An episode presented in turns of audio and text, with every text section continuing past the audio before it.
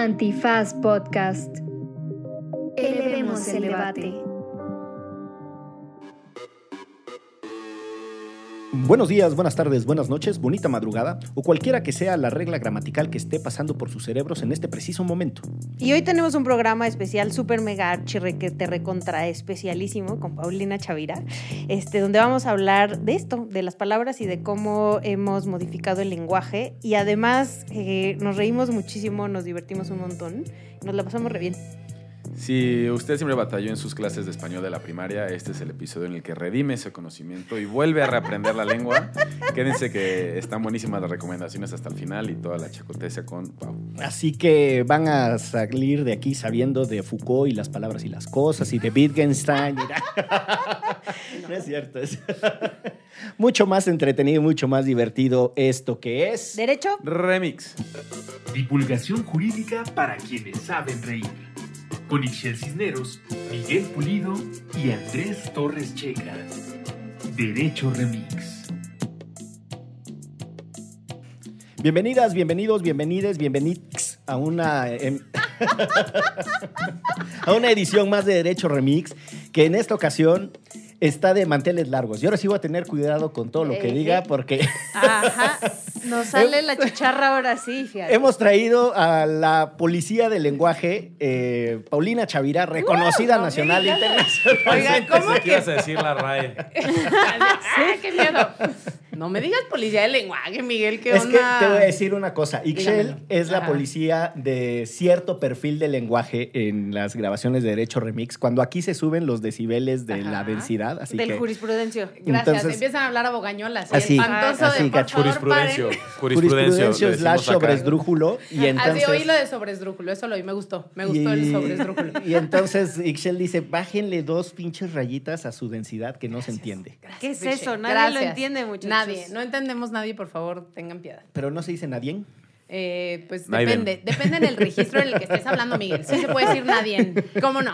Yo tenía un compañero de la carrera que, a quien le mando saludos, eh, Oscar González, que es de Monclova. Y el güey decía, no, eso está bien cercas. Y la gente le decía, Oscar, se dice cerca. Eh, ¿a poco tú dices lejos?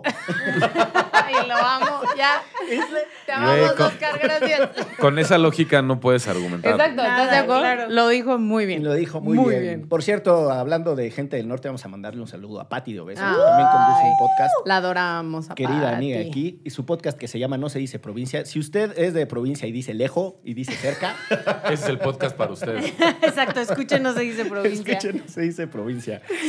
Oye, Paulina, a ver, por A ver. principio de cuentas, eh, es muy raro porque la profesión jurídica que esencialmente trabaja con el lenguaje Ajá. eh, tiene un pleito no por eh, nada intrínseco a la profesión jurídica, sino por los hábitos de quienes la practican, tiene un pleito con el buen lenguaje. Ay, sí. O sea, por ejemplo, esta cosa de decir, Hasta el, suspiró. el día 18 del mes de junio del año, no señor, es... El día de hoy. el- es 18 de junio. O Y sea, ya ya, estamos. Sí, Ajá. pues ya, ¿para qué dices el día 18? Pues es una redundancia. ¿no? Todo mal. Yo Todo sabe- mal. ¿Sabes qué creo? Que, y eso, no, digo, ojalá y solamente fuera de las personas que se dedican a la abogacía. Creo que no nada más son ellas. O sea, creo que a muchas personas, creo que puedo meternos en el mismo bloque generacional, nos dijeron que, eh, que estaba bien echar choro, ¿no? Y que mientras más rimbombantes fuéramos, mejor, ¿no? O sea, ¿cómo ibas a Tengo un entregar? pleito casado contra eso. Pero ¿cómo ibas a entregar un ensayo de 200 palabras así precisas y concisas sobre lo que querías decir? No, no, no, no, no. Hay que entregar ser 10 25 páginas, ajá, a espacio sencillo, ¿no? Entonces, claro que lo que nos encanta es echar choro, o nos dijeron que eso era lo que teníamos que hacer. Y creo que apenas hace unos años empezamos a salir de ese molde y también apenas hace unos años las personas que se dedican a la abogacía dicen, ay, creo que nadie me está entendiendo. Sí, pero luego dicen, creo que nadie me está entendiendo y le ponen un panda al- de lectura fácil. Y es como, no es el panda lo que tienes que cambiar, tampoco. Hay sino que tus cambiar oraciones todo. de un párrafo. Exacto. No, y hay que cambiar mucho. O sea, la forma en la que concebimos el lenguaje. Yo sí creo que, pues no sé, si algo me han dejado estos últimos 11 años que me he dedicado a trabajar con la lengua, es darme cuenta que nos enseñaron muy mal, pero que también como hablantes no tenemos como esta responsabilidad, ¿me explico? O sea, como que nunca llegamos al punto de decir, ok, sí está bien. O sea, no llegamos a esa, esa madurez en la que siempre dices, no, es que es culpa de mis papás, ¿no? Mis papás me decían esto, mi mamá me decía lo otro, no sé qué. Y claro, yo soy así, no puedo tener relaciones porque mi mamá, no sé qué. O sea, siempre les, está- les estamos echando la culpa y es un poco lo que nos pasa con la lengua. O sea, siempre queremos una autoridad, por eso ahí está la RAE, gracias. Este, ¿A quién siempre- echarle la culpa? a quien le echamos la culpa y nunca asumimos nuestra responsabilidad de decir, bueno, ok, sí, los primeros años de nuestra vida esto era lo que sucedía. Pues Pudimos ya. haberlo modificado en algún momento. Pero ya, ¿verdad? óigame, ya usted ya es mayor de edad, ¿no? Yo, pues, yo ya paso los 40, ¿no? Ya no puedo estar siguiendo, o sea, ya no le puedo seguir echando la culpa a la RAE, ¿no? Entonces, creo que es un poco eso, también cambiar mucho la forma en la que entendemos el lenguaje, en la que lo aprendemos, en la que lo usamos, en, o sea, cómo entender que tenemos diferentes, o sea, tener un acercamiento como más, este, no sé, como más personal. Siento que, que no nos damos cuenta de qué tan importantes son las palabras para cualquier persona, sin importar a qué se dediquen, ¿no? Porque sí es verdad que las personas que se dedican a la abogacía tienen como esta clavadez con, con la lengua. No, primero nos liberó de... No, es que, a ver, O, yo- o yo ya- siento, que, siento que más bien, bueno, ya lo hemos platicado acá, se sienten más chido cuando hablan así. O sea, se sienten más claro. chido que todos los y todas que las una demás. parte de su profesión está vinculada con su manera de hablar y que como hablan de esa manera, entonces su profesión es legítima. Tú vives con un abogado, empezando Y salgo con una abogada. Ah, también. y mi No, jefe bueno. es un abogado. Así, O sea, y mi checa, perra, y mi pobre perra quiere estudiar. Leyes, gracias. Sí, sí. Cuando se ponen muy bravos, todos sacan sus términos en latín y entonces ya sienten que con eso Jamás, ¿No? te, jamás te he dicho Mira, un Miguel, y latinajo. estoy hablando de Alina. O de Gonzalo, o de Gonzalo, O- o que Gonzalo antes estaba también. acá y también sacaba acá su latín. Sí, a Pero a mí me este, gustaba habeas corpus. A mí me gustaba más esta onda de que todos eh, echan choro y entonces yo ya iba a decir, sí, pues claro, nosotros acá jurisprudencia y los dentistas Bueno. te hablan en dentrífico y nadie les entiende, ¿no? O el, el oxiso, ya que decíamos, ¿no? El episodio pasado Ajá. Ah, sí. Sí, del sí. lenguaje de los periodistas. También, Que también. tienes que buscar el y el esas nosocomio cosas y esas cosas. Sí, sí.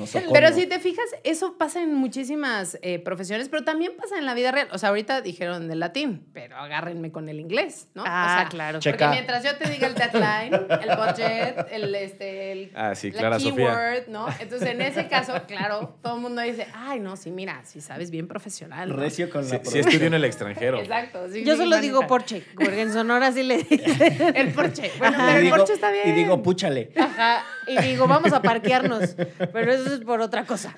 Pero, a ver, hay una, eh, hay una inercia, la verdad, en ciertos ámbitos de trabajo que medio le trabajas mixto. O sea, por ejemplo, nosotros hacemos muchas cosas que en realidad entregamos en, en inglés. Y entonces, la verdad es que sí podríamos decir una equivalencia para cuando estamos hablando en, un- en mi parte profesional jurídica de cuando una institución sin fines de lucro mexicana Ajá. puede tener su equivalencia con Estados Unidos, ¿no? Es muy fácil. Y ahí sí todo el mundo dice equivalencia. Ajá. Pero, por ejemplo, para pedir una extensión para gastar dinero, nadie dice solicité una extensión sin cargo o costo. Todo el mundo dice una non-cost extension. ¿Por qué? No me preguntes. Porque luego no queremos ni siquiera hacer ese esfuerzo. Pinches huevones. Pero- no está- Así es, huevones. Nos viene a decir huevones, rolleros. ¿Qué más nos vas a decir, Paulina? Que les quiero No, no, no, no, muchísimo no, no. y que estoy feliz de Te estar aquí vino a con decir, ustedes. porque el único abogado de esta mesa eres tú. Exacto. Y el único Cabe que puso mencionar. ejemplo eras tú. Entonces, esto es personal. Pero yo- además él solito se Él, puso él se puso, la verdad es Así de yo no puedo decir esto, entonces lo digo en inglés. Exacto. Pero yo sí te dije que es un mal hábito. una- Lo reconozco. Yo tengo una pregunta respecto a lo que dice Miguel, que es hasta qué punto sí es válido poder utilizar anglicismos porque es parte de cómo el lenguaje evoluciona y entonces cómo te entiendes más fácil con otras personas. Como el porche. Como el porche, ¿no? O cachar. que, a ver, es válido mientras estés, o sea, tengas toda la certeza de que la persona que te está, con la que estás hablando te entiende, porque esa creo que es una de las cosas que también nos pasa. Damos por sentado que eh, la persona que tengo enfrente habla inglés, cuando en realidad, por ejemplo, en México el nivel, eh, o más bien, digamos, el, eh, el número de personas que hablan inglés es muy bajo en realidad. ¿no? O sea, yo me tuve un pasado de agencia de relaciones públicas en la que todo era en inglés, todo, ¿no? Así, todo, todo. Y recuerdo que, no, no sé, en el grupo, éramos, en el equipo éramos 20 personas y en realidad solamente dos personas hablábamos inglés. O sea, todas las demás asumían, o sea, decían, claro, claro que entiendo qué es lo que me están pidiendo porque no puedo llegar con mi jefe y decirle, no estoy entendiendo qué me estás diciendo con esto del Q&A, ¿qué es eso? Está ¿No? con, con, este, el traductor aquí Así, mientras no lo veías con el celular. Ixchel, Ixchel, querida, no existía, no existía. Así de vieja Entonces, soy. con el diccionario. Con el aruz. Con el arroz Sí, Con el su español. español inglés, así. Pero ¿cómo se escribe Q? ¿Con K o con C? Así, entonces creo que, o sea, si tú estás 100%, o sea, tienes toda la certeza de que la persona que está enfrente te entiende, yo digo que lo uses, no hay problema. Por lo menos sí les, les invitaría nada más a que pensaran si tienen el equivalente, porque a veces ya ni siquiera queremos pensar en el equivalente, ¿no? O sea, pienso, no sé, en la palabra establishment, por ejemplo. ¿Qué es establishment? Díganme ustedes. El Estatus. establecimiento. No, es- eh, no, establishment, no es establecimiento. Dice, Oh, no, no, no, no, no. No, no, no. Es el, es el poder, es el, este, el statu quo, ¿no? Si queremos hablar de latín, por ejemplo. O, o sea, es como lo que ya está establecido, el poder establecido normalmente, la élite, ¿no? Pero ya para mucha gente es, no, pues el establishment, el establishment y ya, ya lo entendemos. Pero ni siquiera lo entienden del todo bien. Entonces ahí es donde yo creo que ver, hay que hacer ese esfuerzo nada más por decir, a ver, sí lo estoy entendiendo en mi lengua. Porque sí, sí, pues venga, ya utiliza el inglés y pues a lo mejor habrá una Paulina Chavira que te esté juzgando mientras estás hablando y diciendo, eso lo podrías haber dicho así en español. Pero creo que se vale porque es parte de lo que sucede con la lengua. O sea, al final sí, o sea, nuestra lengua está cambiando todo el tiempo, se está alimentando de otras lenguas, siempre ha sucedido así. Y solamente ahora, o sea, creo que es muy evidente con el inglés, porque sí es la lengua que más se está hablando en el mundo. Pero además porque tenemos una cercanía brutal con Estados Además, Unidos. pero por ejemplo, o sea, piensa nada más en toda la tecnología, o sea, todo, todas las palabras que tenemos de tecnología, la mayoría vienen del inglés. Incluso la forma en la que interactuamos, por- pienso, con Word, ¿no?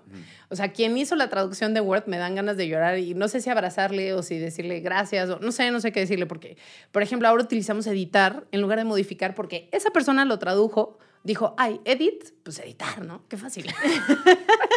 Cuando en realidad no lo utilizábamos así. Entonces creo que ahí, eh, por lo menos tener como este, no sé, si a lo mejor como, nada más como verlo con, o sea, como, no sé, verlo dos veces o con más análisis o como ustedes quieran, nada más de darse cuenta, a ver, ¿de dónde viene ese? Porque editar en realidad no lo utilizábamos. Utilizábamos Entonces, cambiar, modificar. tú dices como deberíamos de reivindicar la palabra ordenador, para no decir computadora. Si te, estoy, si te estoy entendiendo bien. No, no, no, no, no, no, no, no me estás entendiendo. Súper gachupina. Y entonces debería salir Memo Porque Ochoa y decir... y el ratón, Memo no. Ochoa debería salir haz emparedado en vez de decir a sándwich. No, justamente, es eso. O sea, sí Bimbo tendría que hacer sus palabras comerciales. Que ya son parte de nuestra lengua, pero que justo, sándwich, me encanta que hayas puesto ese ejemplo. ¿Qué pasa? Tenemos el a sándwich, ¿no? Ya, para quien tenga ahí en su memoria ahorita el este lema. pues, Estoy el- además yo cantando, en, en mi cabeza estoy cantando la canción del comercial Oye, y eh, al osito bailando. A sándwich, a sándwich. O sea, todo perfecto, ya tenemos sándwich, nada más que entonces hay que adaptarla al español. Porque entonces sándwich es una palabra grave que termina en doble consonante, por lo tanto debe llevar acento en la A. Sándwich. Sándwich.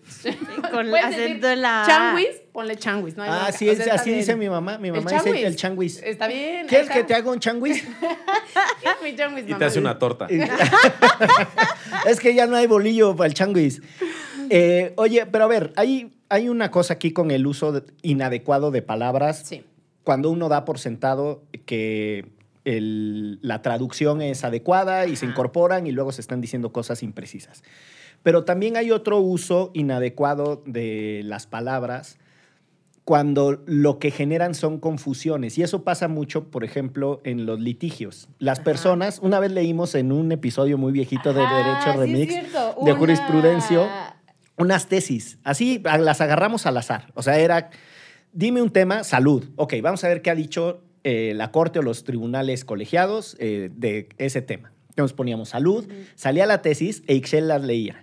Era, te lo juro que para darle seis o siete lecturas. Una parte era lo que dice Checa, eh, oraciones de O sea, un mala párrafo, Ajá. mala redacción, Ajá. atentados a la sintaxis, pero también un pleito con la semántica. O sea, Ajá. de repente no dice lo que creen que están diciendo.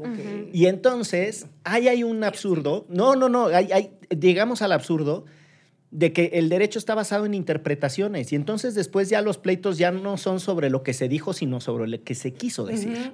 Y Lo yo- que quiso decir el presidente fue. ah, Exactamente, y necesitamos a alguien que Ah, se dedique a la vocería. como como la como traducción, traducción, este, diagonal vocería. Eh, claro, o sea, yo sí creo que además, y ahí es donde caemos en este, o sea, lo que les decía de, de ser tan rimbombantes. Luego ni siquiera decimos lo que queremos decir.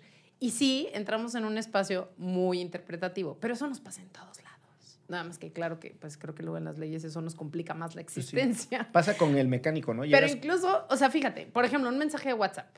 Tú lo puedes interpretar de una forma, puedes decir, híjole, esta Chavira me contestó bien grosera, Está bien enojada". enojadísima, Sí. ¿no? Y a lo mejor ni siquiera va por ahí, o sea, simplemente es una cuestión de, de la forma en la que tú estás interpretando, ¿no? Entonces, por eso creo que los emojis son un gran, este, un, un gran acierto en Y la los comunicación. Pero yo te diría los emoticones.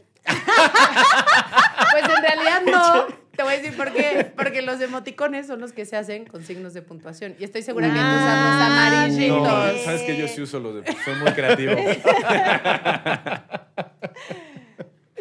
Bueno, en ese caso, emojis o emoticones. Lo que sí pido, por favor, que emojis lo escriban con Y, no con J, porque si no tendrían que decir los emojis. Y pues no decimos emojis, decimos emojis con Y. Ah, chingado. ¿Y por qué la...? Ah, chinga.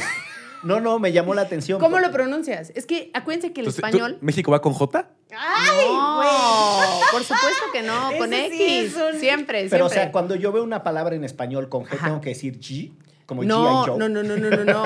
Emojis con ahí, o sea, se supone, es con Y, emoji, que diga con, I, con J. Con J. Con J. con J. Entonces, en este, o sea, si lo tuvieras con J, es el caso, el mismo caso de pijama y pijama. Lo mismo. O sea, escribimos pijama. Fíjense, Pero ustedes escriben ajá. pijama, pero dicen pijama. O sea, en Sí. realidad no decimos pi, o sea, estaría- tendrías que decir pijama si lo estás escribiendo con J. En España dicen el pijamas. El pijama, exacto. Pues aquí no, aquí decimos pijama, entonces utilicen con Y, Con Y, pijama. con Y. Lo mismo con emoji. Ok. Bueno, lo que no es sujeto de interpretación es la bestialidad del tiempo. Entonces vamos a hacer una pausa eh, porque Paulina Chavira tiene que atender otro compromiso. Tiene que ir a sermonear a otra audiencia. Pero ahorita va a volver, no se va a vaya. volver. vuelvo, Va vuelvo, con el colegio de, contadores, ahorita regresa. Ya acabé con, las personas de la abogacía, voy con las de la contaduría. Ahora vengo. Exacto. bueno, quédense porque Paulina regresará en esto que es. Derecho. Remix. Somos Versus y Antifaz presentan En diciembre de 2016, la Federación Mexicana de Fútbol anunció la creación de la Liga MX Femenil. Durante décadas esperamos este momento y hoy se vuelve realidad. Jornada histórica. Da inicio la Liga MX femenil. Estos son los testimonios de los inicios de las futbolistas de la Liga MX femenil, de esa primera vez que tuvieron contacto con el fútbol, de su primera visita al estadio. Son los recuerdos que contribuyen a identificar el inicio de un sueño, Ser de las primeras también es como motivar a otras personas a que sigan porque pues esto apenas va empezando.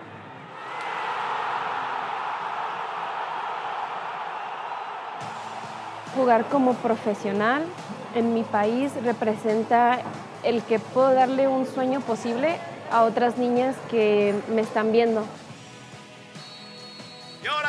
Silbatazo final. ¡Cántelo! Son las nuevas campeonas. Las nuevas campeonas de la Liga MX femenil.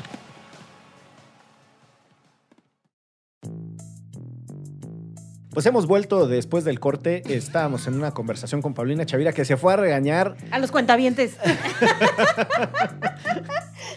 Nos cambió por sus cuentavientes. Ay. Bueno, de re- Derecho Remixeres les cambió por sus cuentavientes. No, jamás, jamás, jamás, jamás. Mi corazón es amplísimo, así que yo les abrazo a todos.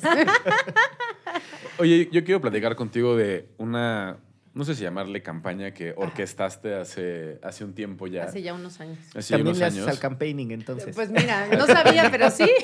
Eh, Que no se dice campaigning. Arma, arma Q&As.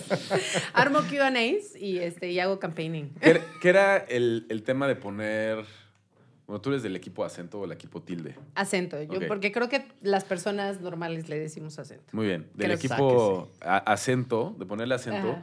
Eh, a los apellidos de jugadores y jugadoras cuando están en mayúscula en las playeras. Es que es bien bonito, no sabes, no sabes, Andrés. Es una de esas cosas bonitas de la vida. Porque eh, en ese entonces yo trabajaba como editora de The New York Times en español y un, pues recuerdo que de esas, así no sé, había artículos que a mí me gustaban muchísimo y uno de esos artículos que me gustó mucho fue esta campaña que se hizo en Estados Unidos en las ligas mayores para que eh, los jugadores latinos Ah, verdad. pusieran igual, les pusieran acento a sus a sus Que, que interrumpa, ahí estaba muy metido Adrián González. Exactamente, Adrián estaba metido ahí y entonces hicieron toda esta campaña que se llama Ponle acento Y cuando yo leí el artículo me pareció Cuando maravilloso. ellos en su teclado no tienen ni siquiera el acento. pero Ni sí lo la ñ. tienen. sí ya lo después, tienen. ya ahora ya lo tienen, pero no lo tenían. iOS nos da chance de que sí haya. O sea. Entonces, pues nada, ustedes dejen presionada la tecla y así la A y les va a salir ahí con todas las tildes que hay. Igual la ñ, con la N. Pero bueno, incluso así dijeron, no, vamos a ponerle acento, no sé qué. Lo leí, me encantó, dije, qué maravilla. Y eso fue a lo mejor en 2016. En 2017 había eh, un, estos partidos que había de preparación para el, El Mundial. Mundial. de 2018. Y en junio de 2017 me acuerdo que vi un partido de México contra Portugal. Y cuando veo el partido, pues salen los Ah, no, pero portugueses. esa era la Copa Confederaciones. Era la Copa Perdóname. Confederaciones. Gracias, querido Checa. Gracias, Nuestro gracias. ¿Ves? Me encanta, me encanta aquí. que tú te sabes todo el dato y el detalle. Casi ganamos ese partido. Exacto, casi lo ganamos. fuera ayer.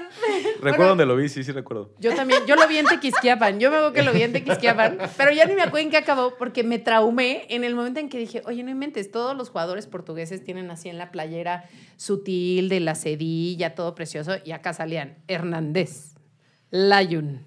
Gutiérrez. Y yo, ¿por qué no tienen acento? ¿Qué onda? No, y primero dije, claro, es Adidas. Obvio es Adidas. Y lo dije, no, pues Adidas también hace las playeras de Portugal. ¿Cómo? No? Y yo, "Es obvio, la Federación Mexicana de Fútbol. El problema, El de problema siempre es de la siempre. Federación Mexicana de Fútbol. Entonces me acuerdo que empecé a tuitear así y ya ni vi ni siquiera el partido porque me quedé acá loca con los acentos de que cómo es posible que las playeras no tengan acentos, no sé qué.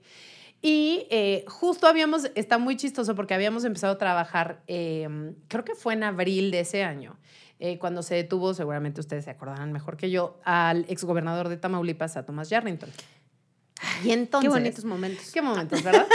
Pero aquí, para lo que a mí me parecía relevante, era porque eh, una de las corresponsales del Times, eh, que Elizabeth, a la que le mando muchos saludos, ella siempre Saludos. estaba. Saludos, Elizabeth. Elizabeth. Te queremos, Elizabeth. No, porque la verdad es que sí, ella es una eh, periodista estadounidense, pero súper clavada con el español, ¿no? Entonces ¿Quién? ella- ¿Elizabeth Malkin? Elizabeth Ah. Malkin, exactamente. Y entonces súper clavada con el español y entonces me acuerdo que en ese momento se acercó a mí y me dijo, oye, Paulina, Yarrington es una palabra esdrújula, debe llevar acento. Y yo, tienes toda la razón, debe de llevar acento. Entonces le pusimos en la nota, en inglés y en español, salió Tomás Yarrington con acento en la A. Y ya sabes, todo el mundo empezó de, no, es que en su acta de nacimiento. No se lo pusieron. Aquí es donde entró otra vez en conflicto con la gente que se dedica a hacer leyes. Porque entonces, como que yo me quedé pensando en este rollo y era lo que yo le decía a uno de los editores. ¿Sabes qué es lo peor del caso? Que esto es seguramente un malentendido de aquello que en algún momento de la vida sucedió, que ya no, no es vigente, que decían que las mayúsculas no se No se acentuaban. acentuaban. Porque probablemente este, quienes nos escuchan ya no les tocó, o a lo mejor sí, pero cuando usabas una máquina de escribir y tú ponías la mayúscula y la tilde, pum, chocaban las teclas ajá, y no había forma en que pudieras escribir la mayúscula con tilde. Entonces, digamos que por consenso social en ese momento, pues si, si hacías algún texto en máquina de escribir, pues no le ponías acento y ya está. Pero pues para muchas personas fue así como, qué maravilla, ¿no? Ya no tengo que acentuar. Entonces incluso había gente que decía, voy a escribir en mayúsculas para no poner acento. Porque obviamente eso no aplicaba.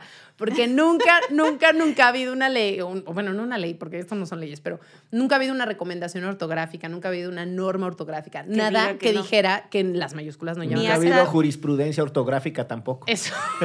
Mi acta, No la había habido. mi exacto. acta- yo también soy Ángela y Ajá. está sin tilde. Claro, por supuesto, porque entonces, ¿qué es lo que pasó? Que durante, sobre todo hay una época en la que se hicieron todas estas actas de nacimiento con máquina de escribir.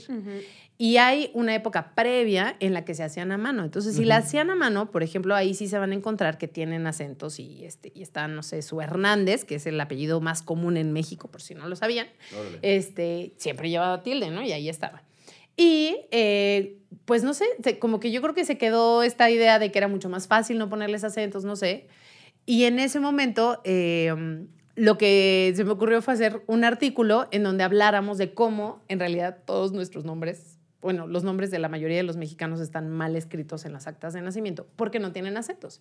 Entonces, una de las cosas que me dijeron en la federación cuando ya nos acercamos para ver qué onda, por qué no tenían acentos las playeras, fue que este, así los registraban ante FIFA porque utilizaban el pasaporte, que esa es otra historia, porque el pasaporte es parte de un convenio internacional en el que pues hay muchos países, México es uno de estos países, en donde no ponen como estas marcas ortográficas para que no haya problema a la hora de leerlo, pero el que tu acta de nacimiento y tu pasaporte tengan tu nombre sin acento, de ninguna manera quiere decir que tú no le deberías de poner acento, porque aquí viene otra cosa que creo que no sabemos mucho sobre cómo se escriben los nombres propios. Que mucha gente seguramente estará diciendo ahorita así, pero es que los nombres propios no tienen ortografía. Y en parte tienen razón. Nadie te puede llegar a decir, ay, estás escribiendo mal Marta, porque le estás poniendo una H, que no debería de ir. Nadie, nadie, nadie. O nadie te puede Pero decir, entonces tienes que decir Martha. pues en realidad sí tendrías que decir así, querido Miguel. Pero está bien. Si le quieren poner Marfa, está perfecto. O si quieren ponerle Emma con doble Saludos M. a Martha, que nosotros tenemos una amiga. un Una par, Marfa. un par de Marthas. O el, el Frer de Maná. Ándale. ¿Lo, lo hice bien? Así tendría que decir. Así debe de ser. Como algo así, ¿no? Algo así, no sé. O puedes escribir, no sé. Ya, ya, esto ya va a ser insuperable. Nunca Yo sigo, más. yo sigo esperando que nos cuentes si metieron o no al bote a Yarrington, pero ya va, quién sabe No, qué. pues es que ya, ya Rindon fue una excusa ahí, porque al final todo el mundo decía, a eso nos llevó al acta de nacimiento. Y el punto es que, claro, en el registro civil dicen, es que las mayúsculas no se acentúan. ¡Ah! ¿Cómo se les ocurre decir eso? Claro que no, las mayúsculas sí se acentúan. Pero incluso a mí, ahora que ya tienes las actas nuevas, tampoco las Digitales. acentúan. No, es como- ahora es como con compu, no es como que se trabe la máquina de escribir, Exacto, amigo. Exacto. Entonces, al final, el gran problema es que, o sea, ahí una vez más volvemos a- al inicio. O sea, tenemos una relación con la lengua bien rara, ¿no? O sea, en lugar de entender como estas cosas, ¿no? Yo, yo sí lo pienso, a ver, la gente que está trabajando en registro civil, ¿cómo no llegó un punto en donde dijo, oiga, sí podemos ponerles acento? O sea, no es que no deban de llevar acento, porque ya lo que no les dije es que tú puedes escribir tu nombre como tú quieras, pero el nombre siempre, siempre, siempre tiene una carga tónica. Siempre. O sea, tú no dices, o bueno, a lo mejor sí, podrías decir María, ¿no? Ay, pues me llamo María. Perfecto, entonces no le pongas acento. Pero si te llamas María, tiene una carga tónica en la I y por lo tanto debe llevar acento en la I porque es un hiato de vocal débil, ¿no? Por ejemplo, Marion o Marión, que yo las he escuchado Ajá. en las dos pronunciaciones. Exacto. O sea, por ejemplo, ¿Y ella cómo se dice? Marion. Marion. No, Marion, ¿no? Yo dije Marion y tú Marion. No, Marion, Marion. Marion Reimers, Marion. Exacto, sí. Entonces, una palabra grave que termine en N no lleva acento. Pero ese incluso nos ayuda a, a, digamos, justo a pronunciar de manera correcta los nombres de las personas, ¿no? Eh, Edgar, ¿cuántos? No sé, seguramente Hay conocen un a muchos que Edgar que no acento, tienen acento. ajá. Miriams, Ingrid, este, no sé. Iker. eh, Iker, por ejemplo, Iñ- este, Íñigos, ¿no? Tenemos. pues, Mi saben. Iker no lleva acento Tu Iker no tampoco. lleva acento, entonces sería Iker. Ajá, pero porque igual lo pusieron así. O Miquel, pero es que ese es el punto, que aunque lo hayan puesto así en el acta de nacimiento, Que si sí tú lo pronuncias así, pues tú lo pones. Muy bien. Pues sí. Y entonces, bueno, nada, me peleé ahí con la Federación Mexicana. No, no me peleé, la vez que no, no me peleé. O sea, simplemente les escribí, me dijeron esta razón del pasaporte, ya les conté yo, lo de- porque precisamente para ese artículo tuve que investigar lo del pasaporte. Entonces me dijeron, ¿estás segura entonces que deben de llevar acentos? Y yo, sí, te lo juro, estoy súper segura que deben de llevar acentos, ¿no? ¿De esto Juro que cómo? las- te juro que las palabras se acentúan, Créeme. te lo juro. prometo, te Créeme, lo juro. créeme. Sí, de esto como, literal. Y entonces me dijeron, bueno, te prometemos que cuando vaya a ser el mundial van a salir con acentos. Y yo la verdad sí dije, ay, puro choro mareador, ¿no? O sea, la verdad fue así como ya. Paulina, Volvemos al ya. principio, les gusta Ya. chorear. Ajá, ya estamos, ya estamos.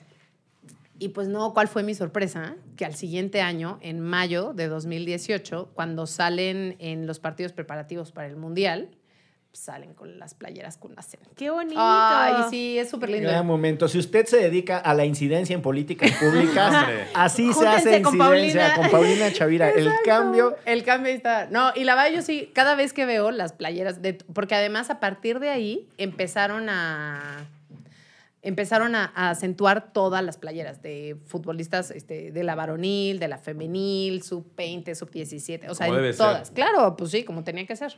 Ahora, hay una discusión también con los nombres Ajá. respecto a el idioma o la Ajá. lengua de origen de los Ay, nombres sí. y de los apellidos. Ajá. Y justo, sí, no sé, los que traen diéresis, Ajá. ¿no? Eh, Ulrike. este, y es como, o sea, la gente se los pone, no se los pone, cómo los pronuncias, y eso sucede. O sea, aquí hay un tema con la gobernadora sonorense que Ixchel se la pasa corrigiendo a la, a la banda, ¿no? Porque Ixchel. Pero además es como yo soy Michelle, Itzel, Giselle, todos menos Ixchel. No, Ixchel. Ixchel, Pero, exacto. no, pero tu gobernadora que es... eh, Ah, Claudia Pavlovich, claro. Que allá es Pavlovich, no es Pavlovich. ¿Y acá por qué le decimos Pablo? Pues ve tú a saber. Pero... Le tendríamos que poner acento en la O. ahí, no- Pero no además sé. todo el mundo allá les dice Pavlovich, Pavlovich y ajá. siempre se les ha dicho Pavlovich y la gente nada más... Y le sale el acento, ¿viste? ¿Viste cómo le empezó a así le brotó? Pavlovich. Ya les han dicho Pavlovich, así. Pues sí, está bien, está bien, está muy bonito el acento. No, la verdad es que yo sí creo, el justo hace poquito acabo de poner una, una publicación en Instagram precisamente sobre esto de los nombres, ¿no? Y alguien me decía, pero es que yo me llamo Jessica porque este, mis papás lo sacaron de una obra de Shakespeare en inglés y, entonces, yo así como, pues sí, o sea, la verdad es que el origen de los nombres, en realidad de todos los nombres, no es español. O sea, incluso María, no, el origen no es en español, ¿no? O sea, la cosa es que tú vives en un mundo en español, lo pronuncias de cierta forma en español. A mí me parece que sí tendrían que escribirlo como se pronuncia en español. Si dices Jessica, pues es una palabra esdrújula que debería llevar acento, ¿no? O Jonathan también, por ejemplo, ¿no? Que obviamente venía del inglés y entonces usamos ahora Jonathan. O sea, sí creo que se debería de utilizar. Pues sí está cabrón, porque la verdad es que yo a Miguel sí le pongo acento. Pero no llevas acento. ¿Quieres que te digamos Miguel? Soy Miguel. Miguel. Miguel. Pero si fuera Miguel, tendrías que ponerle la, La diéresis de diéresis. la U. No, pero la Ponle diéresis, está bonito. gente- Miguel. La gente en el extranjero me ha pasado mucho. Ven mi nombre y dicen, hola Miguel. y es como, ¿le digo o no le digo que no soy Se mi- oye muy bonito, no mi Miguel. Miguel. Y entonces, Es así como, mi bien, vente así. Miguel, Exacto. vente para acá. Pero entonces, ¿qué pasa con palabras como solo? Ah, solo es un gran, es un gran asunto. Yo acentúo solo cuando es equivalente a solamente. A ver, pero esa ¿Estoy era- bien o estoy mal? Esa era la regla. Por eso, de una vez, fustígame. Esa- Ahora en este momento. Esa era la regla. Para, Esa era la regla. para Para diferenciarlo del otro. uno del otro. Ajá. ajá. O sea, uno es el adverbio cuando es solamente o únicamente y el otro es el adjetivo, ¿no? Sí. Estoy Está aquí solito. solo. Estoy solo con Estoy mi solo. soledad. Solo, solito y sola. Ah, Ah, exactamente. ese soy yo, yo soy. yo Entonces soy sin acento. Más solo todavía. Tampoco tienes acento. Tampoco tienes. No, no, no. ¿Quieres ser mi acento? Fíjate, esto está. su- ¡Ay, qué bonito! Mira, esa campaña está bonita. ¿Quieres ser mi acento? Un, Ay. acento, un acento para Miguel. Va a hacer un programa, un, reality show. Ya, vamos Ya a empezar. bueno, Ahora. Es como de, de, de Bachelor, pero, Pero pero mexicano. Bueno, termina la explicación, Ya, por no, favor. sigo- vamos a buscarle el acento a Miguel, por favor, por favor. No. Fíjense que este está súper interesante. Tenemos muchas palabras eh, que tienen una, un acento que se llama acento diacrítico, que ese se utiliza cuando tienes una palabra que se escribe exactamente igual. Como tú y tú. Exactamente. De y de. Pero tienen diferente función gramatical, por ejemplo. Como mi, mi maestra. Exacto, así es, alumno Miguel, así exactamente. Puñito, bien. Por ejemplo, mi, mi, ¿no? En este caso, mi puede ser pronombre o mi puede ser un adjetivo personal, ¿no? este, a mí me gustan mucho, este, me gusta mucho mi cuaderno, ¿no? Entonces ahí tenemos estas dos. Y como ya les decía, son como para utilizar la- la- el acento diacrítico tenemos como tres eh, requerimientos. El primero es que se escriban igual, el segundo es que tengan diferente función gramatical y el tercero es que se pronuncien de manera diferente. Entonces, a mí me gusta mucho mi cuaderno. Fíjense cómo hay una diferencia entre el pronombre y el adjetivo. Bueno, si yo les nunca, digo... nunca lo había notado, pero igual. Es más claro con eh, está y está, ¿no?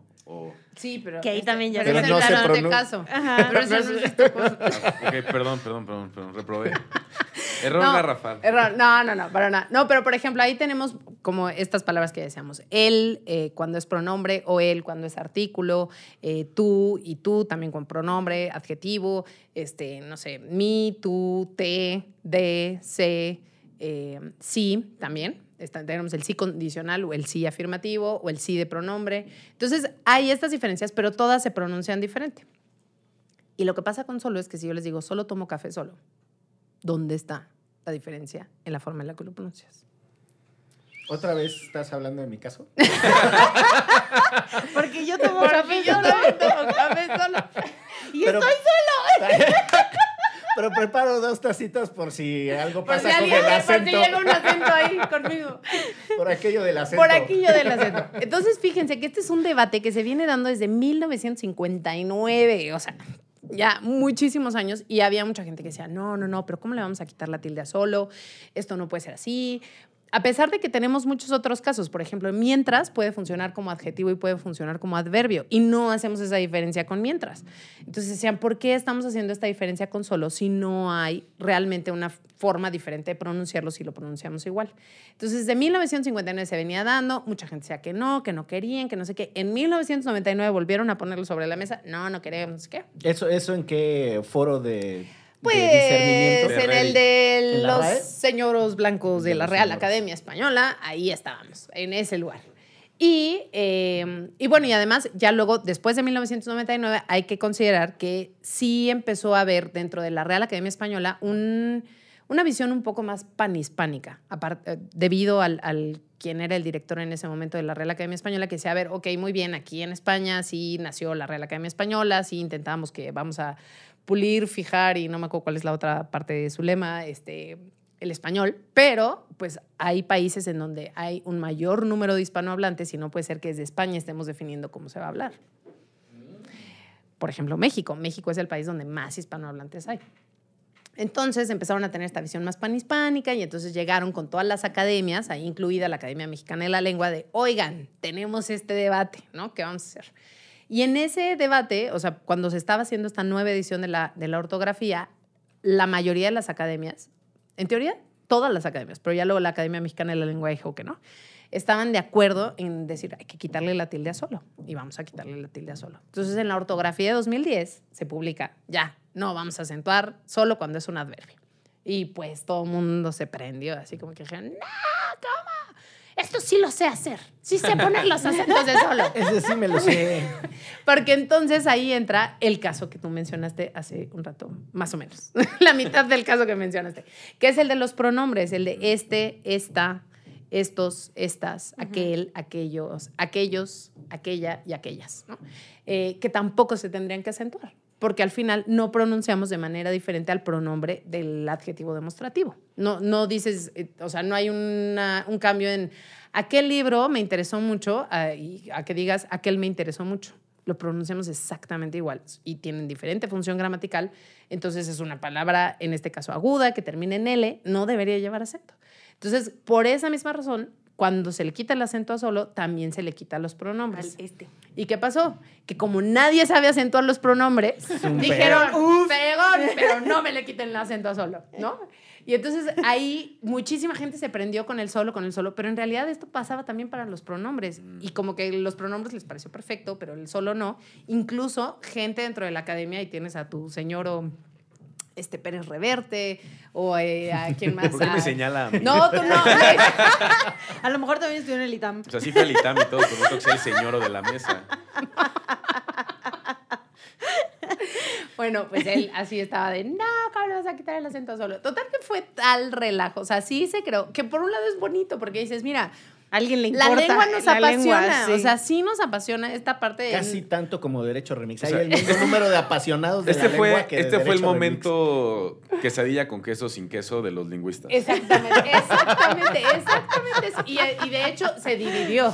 El mundo se dividió de yo acentúo solo, pues- solo, pues yo no lo acentúo, ¿no? Y ya es así como parte de, como Yo definitoria tengo un amigo que ser. lo sigo acentuando. Saludos, Uriel Reyes. Saludos, Uriel, está Yo bien. también. No, y ¿sabes qué acabó pasando? Que dijeron, si quieren seguir acentuando solo, acentúen solo. Ya, ya. Eso. O sea, X. Pero entonces, acentúen los pronombres. Yo Ah, chinga, ¿tengo que hacer las dos? Sí. Yo también acentúo los pronombres, pero siempre le batallo. O sea, cuando es esta, ¿me estoy refiriendo a la idea anterior o me estoy refiriendo...? Exacto, ¿viste? ¿viste? hacer el ejercicio mental para poder acentuar. Pero está bien. Era lo mismo, el Está, solo no está les el albur costaba ahí, eh, trabajo. está el albur ahí. No, bueno, ya. Me encanta la cara de Miguel. Yo soy veracruzano, cuando dice albur, estaba pensando en el No, yo doble, estaba ¿qué, qué, pensando en el doble en el sentido. doble sentido. Así cabrón, que dije, ¿qué que- dijo ella? No entendí cuándo estaba el albur. Nada, pues El eso. riesgo, es a lo Está que ahí se el riesgo. Está ahí El riesgo. El Pero riesgo. eso, la verdad es que es difícil, por ejemplo, ahora que se encuentren eh, bibliografía, ¿no? De cómo acentuar los pronombres. Y eso les digo porque yo me dedico a hacer la revisión de estilo de una revista en donde siguen acentuando solo y los pronombres. Y entonces yo no saben lo que he batallado para encontrar, para luego demostrarles así como, te juro que este sí es un pronombre llevar acento. Y es así, no, pues a mí me parece que no. Y entonces eso me parece ya como un poco, pues no sé, raro, ¿no? Ya, o sea, al final, ni modo, así, así sucede. Ahora, si hay eh, ambientes en donde la disputa por quién tiene la razón puede Ajá. ser muy acalorada, es en torno a la lengua, ¿no? Sí.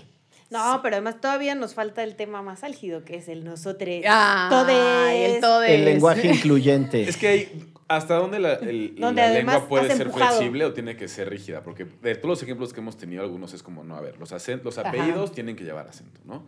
Pero el lenguaje inclusivo sí o no. ¿Dónde están esos Me puntos encanta, medios? me encanta, me encanta, me encanta. Toda esta discusión me encanta. ¿Por qué? Porque creo que siempre hay eh, ciertas normas, digamos, a mí me gustaría llamarles normas de convivencia, ¿no? Básicamente.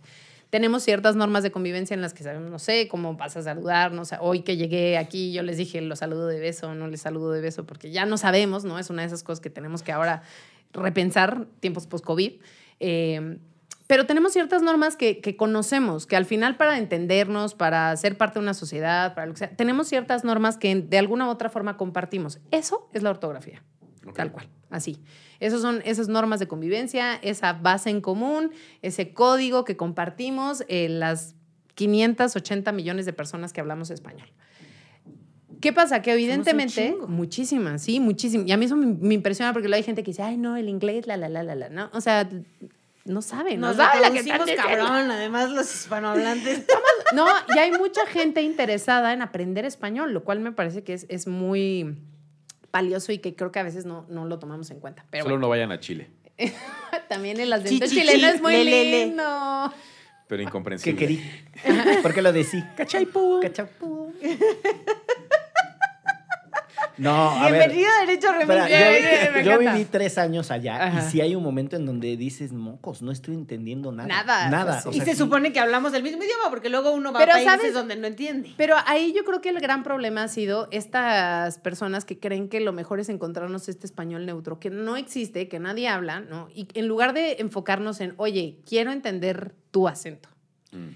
Es que. Voy a hay- escucharlo. hay Otra una- vez, un saludo a Uriel Reyes, que él creía, él siendo de Tijuana, que él hablaba neutro. Y Ah, sí que creí. nosotros hablábamos chilango, ¿no? Y entonces, no, los de Tijuana hablamos neutro. Y yo, No, güey. no, nadie habla español neutro, lo siento, nadie habla español Pero hay una cosa, o sea, todos los idiomas tienen Ajá. sus calós y sus derivaciones, Ajá. ¿no? Y por ejemplo, los del norte que casi no usan esta cosa muy chilanga de decir, no sé, en lugar de suegra, mi suéter y todas estas que ya ni sabes de qué estás hablando porque las palabras se sustituyen, ¿no? Ah, ah. No, ay, pues que este. El otro día fui con mi suéter y me, me sirvió una.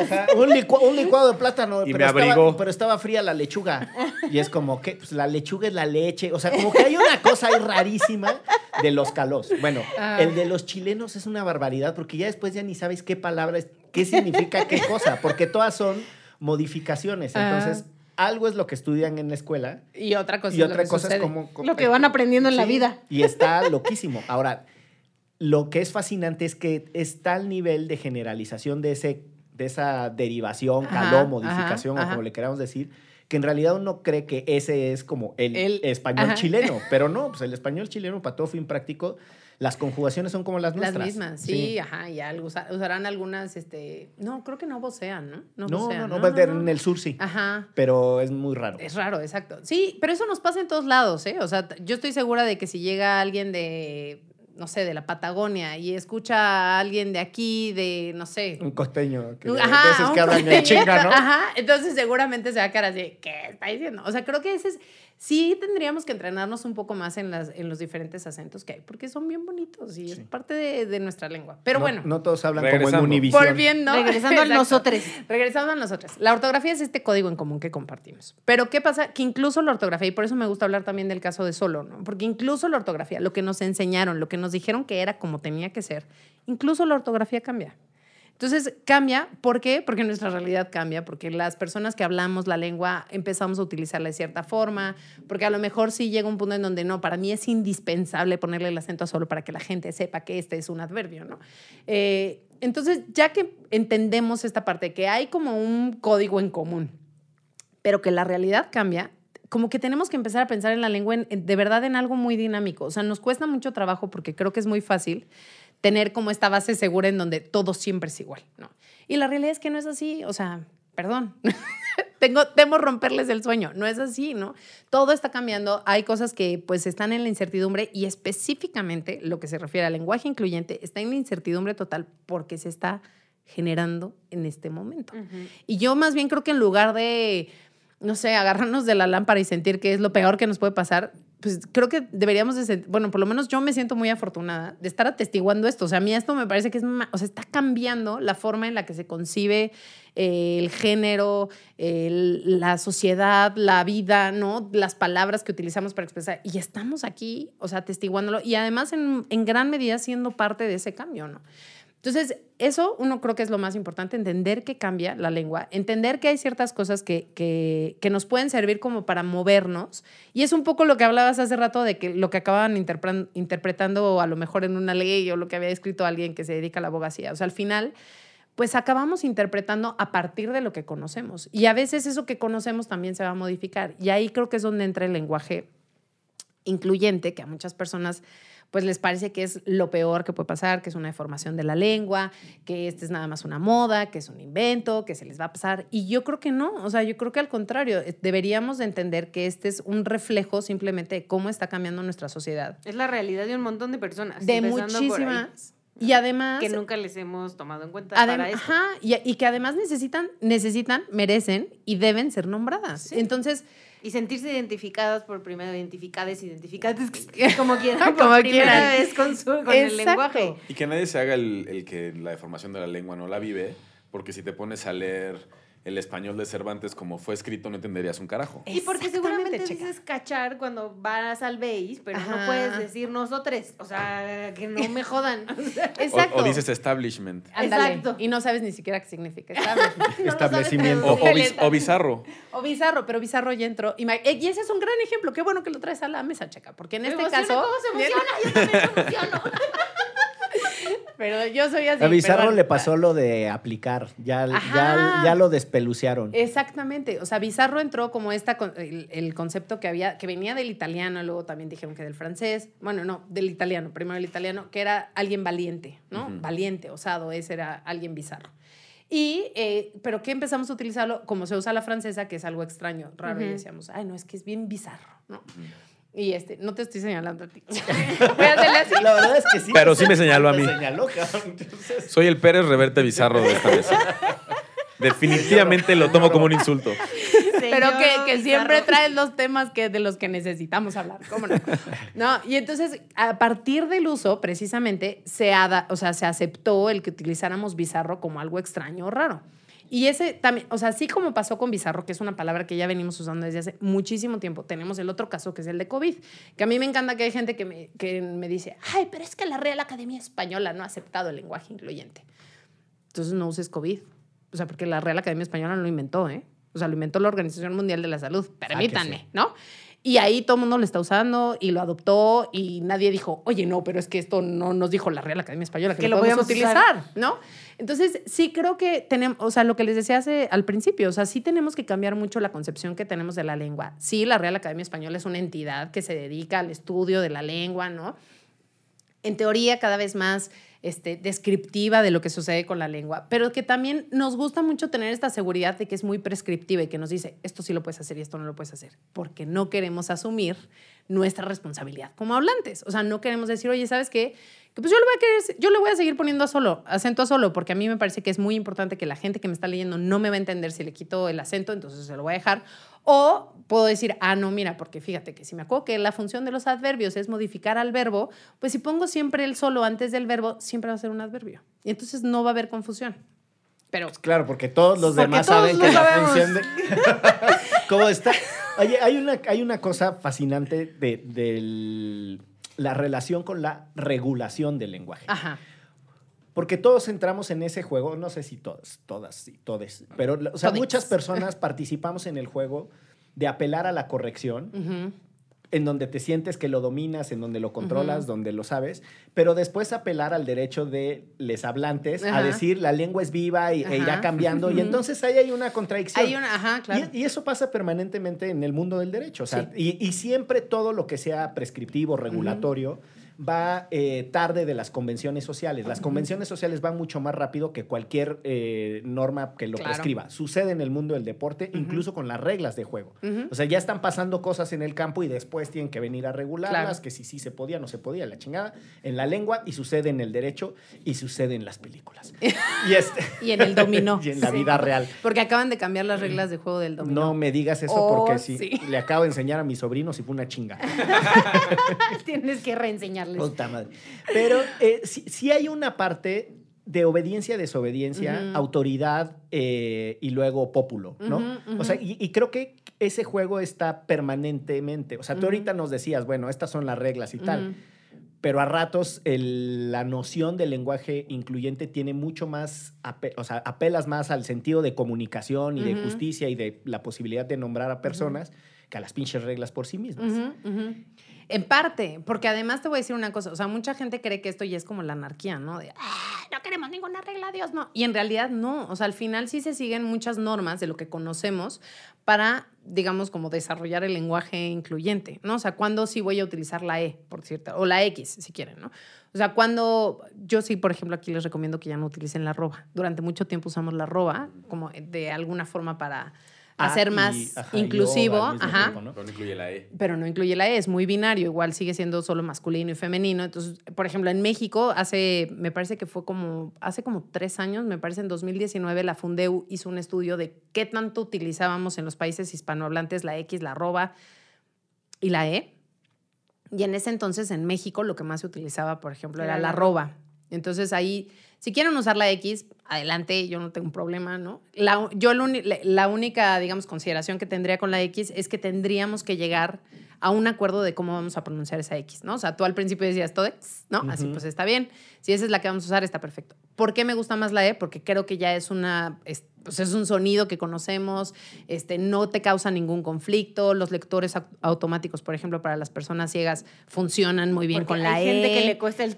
Ajá, exacto, A ¿no? Mi mamá, mis juguetes eran de Mask y decía de Max. Y luego les cambiaba, o sea, y cuando Miguel. Sacando a su mamá. Exacto. Saludos, jefecita chula. exacto, gracias. Entonces, sí creo que hay como, al final, una de las cosas que es importante tener como en mente es que esto está cambiando todo el tiempo, ¿no? Esto pasa así. Y que así como antes nos parecía que la roba era una muy buena opción, ahora ya no es una tan buena opción, ¿no? Eh, que a ver, que hay gente, a mí me da, no sé, entiendo perfecto que hay muchas personas que dicen, no, es que a mí la E me parece súper radical, yo no puedo llegarle ahí, o sea, no hay forma. Bueno, tienes otras alternativas, por ejemplo, para dejar de utilizar el masculino genérico, ¿no? Que creo que es en gran parte una de las cosas que se busca con el lenguaje incluyente o igualitario, que a mí me gusta más llamar igualitario, cuando nos referimos a esta parte que no es nada más utilizar la E, ¿no? Sino tratar de utilizar no sé, personas o utilizar estos sustantivos colectivos, ¿no? Abstractos. Entonces ahí tienes como estas otras posibilidades en las que no vas a utilizar la E, pero que si en dado momento, por ejemplo, yo sí me encuentro con una persona no binaria que me dice, oye, yo utilizo ella, ese es mi pronombre, ¿no? Pues a partir de ahí yo puedo Respétalo, saber... compañere. Respétalo, ¿Tú quién eres para compañere. Y que la no? otra es saber cuándo vamos a utilizar esa E. No quiere decir que ahora vamos a hacer como enemies que perenle pered y vamos a hablar todo con la E. No. Estaría no, recién. no, hermanes, en este caso no. O sea, hay que saber, por ejemplo, qué sustantivos si cambian, si cambiarías el adjetivo, si cambias el... O sea, al final acabas siguiendo muchas normas de concordancia, literal, de género gramatical que sigues.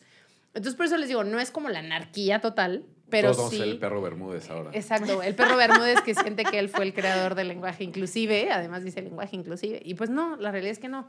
Simplemente es eso, o sea, como nada más ir adaptando porque tenemos este código en común que nos ayuda mucho a comunicar. O sea, al final la gran ventaja de este código en común es que nos ayuda a comunicarnos. Y eso es lo que más nos interesa, ¿no? Creo. A veces, porque a veces genera más confusiones, pero bueno, ese es, A veces. ese es otro tema. Y eso es propio del lenguaje mismo. Eh, vamos a ir cerrando y una tradición hermosa de Derecho Remix es la famosa recomendiza. Ajá. En donde, eh, pues nada, a propósito de lo que hablamos o de otras cosas, cada quien puede recomendar quien. lo, Lo que, que se le su regalada Muy gana. Eh, Checa siempre es Batman, cómics, Sí, ya vi el bataranga ahí. Me dio miedo, vi el bataranga y dije, no, no, no, aléjenmelo, aléjenmelo, por favor. Es más, Checa, para que de una vez te... eh, Nuestro te- señor Pérez el Reverte. señor Pérez Reverte. Yo, como buen Va a recomendar la Biblia. Pérez Reverte, les pido, les pido Ajá, que bien. revisen la obra de Ludwig Joseph Johann Wittgenstein, el Tractatus Lógico Philosophicus y investigaciones filosóficas. Sí. Y ya que están bien empapados en toda la discusión filosófica sobre el lenguaje, cómprense un juego de mesa que se llama Código Secreto, que lo descubrí el fin de semana. Yo creo que lo absolutamente adorarías, Pau, si no lo conoces. ¿Lo odiaría? No, adorarías. Ah, ah, lo adoraría. Yo dije, pero ¿por qué recomendando No, no, no, no, no. Es un juego, está divertidísimo. Mis amigos y yo estábamos ¿verdad? así atacados de risa. Ajá, Pone sobre la mesa 25 palabras súper aleatorias. ajá. Y luego, entre parejas, tienes que decir una sola palabra que intenta aglomerar las más posibles. Y entonces tu equipo tiene que adivinar. ¿Cuáles Como- son las palabras por que ej- tienes? Exacto. Entonces dices una palabra, entonces tienen que pensar, no, pues es que esta puede ser la que hace match con la que dijeron. Hace match. Está, Muy bien. me hace encanta, bien. me encanta, Está- me encanta. Se Está muy bien que Les haga recomiendo, les Pero recomiendo es- ese juego. Ese ma- Código es más secreto. como de obsesionado con la taxonomía y las categorizaciones, ¿no? Así Sí. género y especie, más que lingüista. Bueno, pero tiene palabras, ¿ok?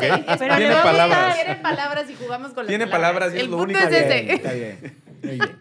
Ixchel, querida. Yo este, les voy a recomendar un podcast de radioambulante que se llama El sabor de las palabras, Buenísimo. que es sí. justo una chica que su cerebro, le- las palabras le saben. Entonces, cuando dicen una palabra, ajá, le tiene un sabor. Entonces, justo empieza con su nombre, que su nombre no le sabía bien. Entonces, se quiere cambiar su nombre. Escúchenlo, está maravilloso, preciosísimo. Ya saben que radioambulantes en puras cosas chidas y ese verdad. específicamente habla mucho de lo que platicamos hoy. Muy bien. A Paulina la vamos a dejar al final para que se lleven la mejor recomendación. Yo les, les quiero recomendar eh, primero... El eh, diccionario Larousse, Ajá. ilustrado. 25 tomos. Yo amaba el diccionario de la luz. no lo dudo ni un segundo. No lo dudamos ni tantito, no te preocupes. Hay una canción que pueden encontrar en YouTube que se llama Qué difícil es hablar el español, de un par de colombianos que, nada, es, es fascinante y va haciendo un juego con las palabras y sus diferentes significados en las latitudes. Es supuestamente la historia de un gringue que está ahí Aprendiendo español. español. y entonces Yo no nada, hablo español. se, se confunde eh, porque va cambiando de región y todo es, ¿no? Chucho es perro en el sur de México Claro, y claro. Chucho es un Hot dog en Jesús. Centroamérica. Eh, ¿Cómo? Chuchos son hot dogs en Centroamérica. Mira, por ejemplo. Mira. Chamarra, chaqueta. Cha- ándale, también tenemos ahí muchísimo. Sí, y esa es una, una gran cancioncita. Y después eh, hay una película que se llama Amistad, que es muy viejita, es un- creo que es el único court drama. Ah, provocando a- Oh, bueno. creo que es la única película de única eh, dra- drama judicial eh, dirigida por eh, Esteban Spielberg. Los nombres se quedan en el Ah, idioma original. No aprendiste nada, Miguel. No aprendí nada. Eh, pero nada, tiene una parte que es, Pero, un- es una ¿Amistad? disputa, amistad, eh, que es el nombre de un barco y tiene una cosa, una disputa Ay, sobre sí, ya el de hace unos estatus años, de hace unos años, sí. del noventa y tantos. Y, Por ahí, Sí, sí. del La edad de 97. Checa, básicamente. Exacto. Que estaban haciendo. Y Miguel y yo viendo amistad. Viendo amistad tal cual. Y nada, tiene una parte que pa- para poder liberar a, a esos esclavos eh, hay una disputa sobre los términos y el sentido del lenguaje y entonces si entraban o no en la categoría de comercio, de bienes para poder ser liberados en Estados Unidos. Y además tiene ahí una referencia histórica que es muy interesante porque el abogado de ese caso, que aparentemente fue real, era John Quincy Adams, que era el hijo de, de- Samuel Adams. de John Adams. De John Adams. de John Adams. Sam Adams era el, el otro. Sam Adams es el de las cervezas, ¿no? El mismo. Uf, el de. Boston. Pero todos el de la cerveza. O sea, Son re Cada quien sus cosas, cada quien sus cosas. Me parece histórico. maravilloso. También les recomendamos que las prueben. Son caras, pero sí las venden aquí en Pero algunos pruébelas, lugares. pruébelas, cómo no, cómo no. ¿Ya? Entonces, ¿Me toca a mí? te toca. Sí. Bueno, a ver. Canción, una canción. eh, ju- justo ahora que mencionabas el caso de Compañere, eh, de Andra, en ese momento descubrí a un cantante queer que se llama José Loch, hizo una canción súper bonita, por si no la han visto, después de todo el odio que hubo en ese momento, hizo una canción muy linda y muy amorosa que se llama Querida Compañere y la pueden encontrar en Spotify, ahí tiene su cuenta o en YouTube, ahí la pueden encontrar, está muy linda, escúchenla nada más para que vean que se puede cantar así con la ella, es muy bonito y además puede ser todo esto muy amoroso. Y este, no sé, es que yo mira, bien clavada en estas cosas, pero a ver, eh, libro. Hay un libro que a mí me gusta mucho, mucho, que leí hace seguramente ya lo leyeron, que es El infinito en un junco. Si no lo han Ah, leído, sí. léanlo. O sea, para las personas a las que nos gustan las letras, los libros, este, las palabras, no te rías. Es que yo lo descargué para mi Kindle. Ah, pues está muy bien. Yo también. Yo también La- lo leí en Kindle. No. Del libro. Pero fíjate que no, porque es maravilloso cómo Irene Vallejo hace estas, eh, digamos, como analogías con ese mundo del, porque todo evidentemente viene del, del papiro, ¿no? Y de cómo se empezaron a hacer los libros y demás. Y luego cómo lo transforma la tableta. ¿Sabías que les llamaban tabletas? Entonces me parece maravilloso. O sea, hace como estas conexiones muy, muy lindas. Y está otro, otro libro que a mí también me gusta mucho, que a lo mejor es mucha, mucha gente no conoce la historia de María Moliner. Si no la, no la han conocido, nunca han escuchado este nombre, busquen este, este libro que se llama El exilio interior que pues justamente cuenta la historia de María Moliner. Era una, ella era una bibliotecaria eh, que decidió hacer su propio diccionario y que así tenía, no me acuerdo cuántos hijos, tenía un chorro de hijos. Y yo cada vez que lo leo digo, o sea, ¿cómo María Moliner pudo hacer un diccionario? Yo no puedo. Y no tengo tantos hijos. Y yo nada más tengo dos, no inventes, ¿no? Eh, Pero la verdad es que es una historia súper, súper linda. Eh, ella era parte de- del movimiento de la República, luego como la sufrió con, con la época del franquismo. Entonces digo, además de, de esta parte como de amor y de veneración a las palabras, pues también está esta parte histórica que está interesante. Pues ahí están las recomendaciones. Eh, muchísimas gracias por Ay, no. el- la buena onda, el buen Sí, humor y chido. tu tiempo, Paulina. A ustedes. Y esperamos que tú también eh, hayas disfrutado de esta Mucho. Conversación como nosotros. Y sin más, nos vamos de esto que fue Derecho. Remix. Divulgación jurídica para quienes saben reír. Con Ixel Cisneros, Miguel Pulido y Andrés Torres Checa. Derecho Remix.